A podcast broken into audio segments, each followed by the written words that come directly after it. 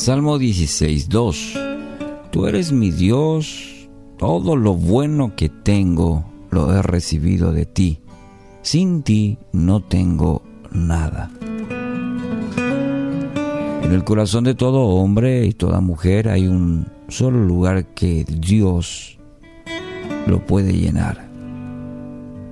Puede intentar satisfacer sus anhelos con diferentes cosas. De hecho, vemos todos los días gente intentando llenar su vida de diferentes maneras.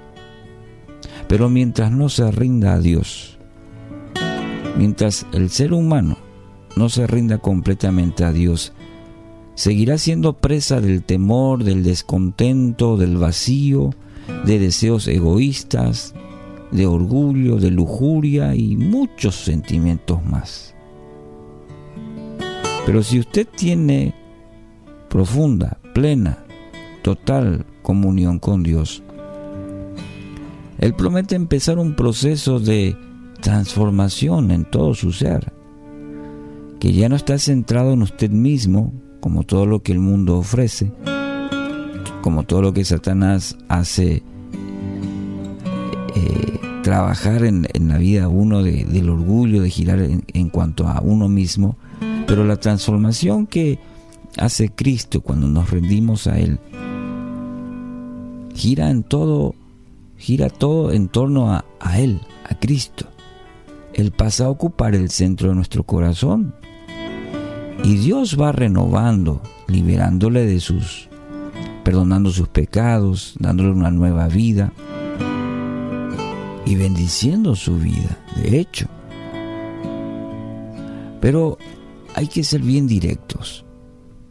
No podremos experimentar esto a menos que busquemos de forma activa, decidida, andar en los caminos y en la voluntad de Dios. ¿A qué me refiero? A rendir totalmente nuestra vida a Dios.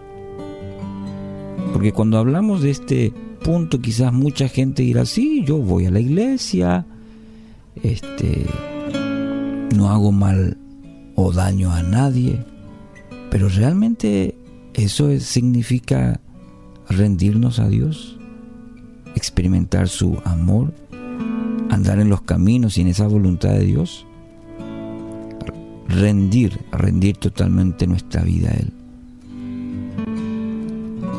Nuestra se basa en una relación sincera con Dios en una relación sincera, porque a veces nos engañamos a nosotros mismos, creyendo que estamos en una eh, buena relación con Dios. Mientras no confiese, mientras no se arrepienta y haga de Dios su mayor prioridad, su Señor y su Salvador, usted no va a poder conocerlo. Es en, en teoría o a su modo. La palabra es clara en este sentido. Mientras que no confesemos nuestros pecados, mientras no nos arrepintamos de todo corazón y hacer realmente a Dios nuestro Señor y Salvador, entonces se vuelve nuestra prioridad de nuestra vida. Es difícil conocer a ese Dios. Debemos pasar por ese proceso que Dios a través de su Espíritu Santo va transformando a través de, de nuestra vida cuando ocurre una confesión, un arrepentimiento y una entrega total a Dios. Ahí empieza. Colosenses 1.10.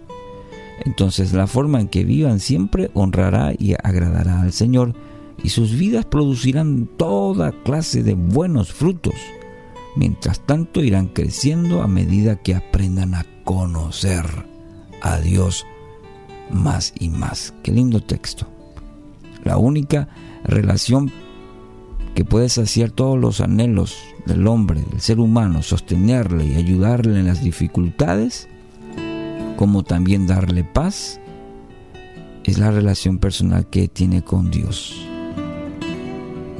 Así que no permita que ninguna cosa le, lo aleje de su comunión con Él.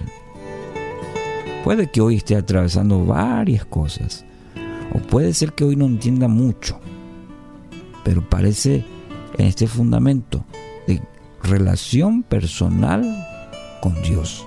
Debo profundizar mi relación con Dios, mi relación personal. Así que hoy deténgase un momento y hágase la pregunta, ¿cómo está mi relación con Dios hoy?